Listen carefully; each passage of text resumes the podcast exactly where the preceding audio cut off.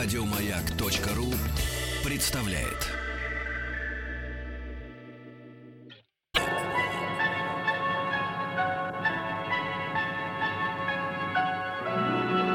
Уральские самоцветы.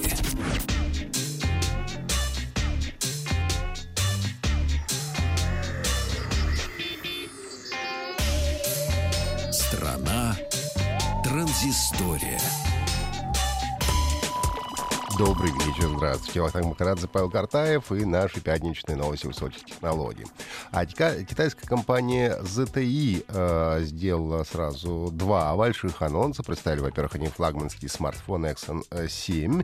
И, э, в общем-то, все там неплохо. Надо сказать, что, э, во-первых, дизайном э, этого смартфона э, занимался не кто-нибудь тебе, а м, BMW Design Works разрабатывали этот смартфон. Да. Ну, знакомая, да, первые три буквы особенно. Выглядит он достаточно неплохо, а, обладает флагманскими характеристиками. Как кто-то меня, кстати, спрашивал э, в комментариях, что означает флагманские характеристики по отношению к смартфону. Это означает, что это лучший смартфон у данного производителя, если говорить э, простыми словами. Э, Самый-самый-самый ны- наилучший. Ну, соответственно, э, какие фишки имеются у этого э, смартфона? Ну, во-первых, надо отметить, что у него модный USB Type-C, то есть это USB-разъем, который можно э, вставлять шнурчик с двух сторон, а не только с одного, как в старом э, традиционном раз- разъеме USB. Также он поддерживает Qualcomm Quick Charge 3.0. Это означает, что все за 30 минут его можно будет зарядить до половины емкости батареи, что является неплохим, конечно же, показателем. Ну, это э, один из первых смартфонов, который, помимо всего прочего, м, поддерживает э, эм, платформу виртуальной реальности Google Daydream. И, собственно, тут мы переходим же к следующим презентации, которую они сделали, а это уже их собственный шлем виртуальной реальности, который называется ZTE э, VR, э, соответственно. Телефон э, будет стоить, что тоже немаловажно, м, меньше 33 тысяч рублей нам обещают, что по нынешним временам очень даже не дурно, поскольку смартфон таких характеристик стоит больше 40, а то иногда и 50 тысяч на сегодняшний момент. Но и печальная новость в том, что ориентирован он на продажу в Соединенных Штатах, так что изначально поступит он в продажу именно там, попадет к нам, а сказать пока что сложно. Но а цены на, на шлем виртуальной реальности пока еще не озвучены. А от телефонов переходим мы к приложениям. А, Небезызвестное а, приложение Перископ, которое позволяет транслировать а, вживую ну, делать живые трансляции, объявила, что наконец-то сохранение трансляции на постоянной основе теперь работает автоматически, поскольку это всегда была проблема, нужно было в последнее время добавлять тег save, а если ты его не добавлял, то просто все, что протранслировал, через какое-то время а, удалялось. А, еще в начале мая это было все анонсировано, а, вот среди обновлений. А, Функция сохранения больше, чем на 24 часа после окончания трансляции начала работать в мае в тестовом режиме. Но чтобы сохранить трансляцию, как раз нужно было набирать специальный э, тег, э, соответственно, save. А теперь все работает и без этого тега. Чтобы обновиться, нужно э, зайти бесплатно и сделать это в Google Play или в App Store. А, у нас э, называется не хит-парад, а исследование произошло. Вот. Забываю, по вечеру пятницу уже слова забываю.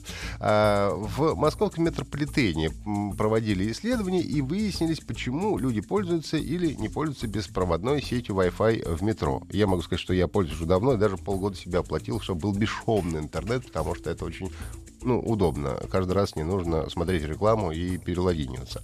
Вот. И, короче говоря, выяснили следующее. На вопрос, пользуетесь ли вы в метро Wi-Fi как часто, в Москве ответили иногда 8%, раз, две, три поездки 10%, не пользуюсь 11%, и да, почти каждую поездку 71% людей. И как вы думаете, почему некоторые люди не пользуются Wi-Fi в метро? Ответили следующим образом. У них нет смартфонов или планшета, они не пользуются публичными сетями Wi-Fi, поскольку считают это небезопасным. Это у нас около 8%. Столько же не ездит в метро. А 8% э, не осведомлены, что есть такая возможность. Долгий процесс подключения.